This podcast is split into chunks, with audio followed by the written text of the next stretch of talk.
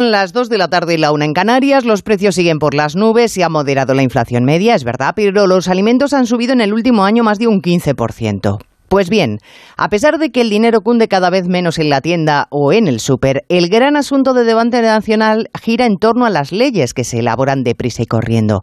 La ley del solo sí es sí, que ya ha permitido rebajar la pena solo en Madrid a más de 20 condenados por violación y se prevén decenas de rebajas más.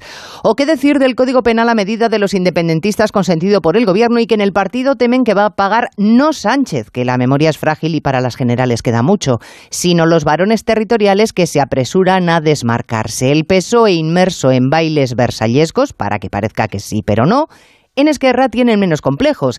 En Esquerra confiesan que ellos lo que quieren es limitar, acotar los delitos que contra ellos puedan aplicar los discos los jueces que osan ajustarse a la ley. Lo dicen a las claras y el Ejecutivo consiente, calla y acepta los ataques a un poder del Estado.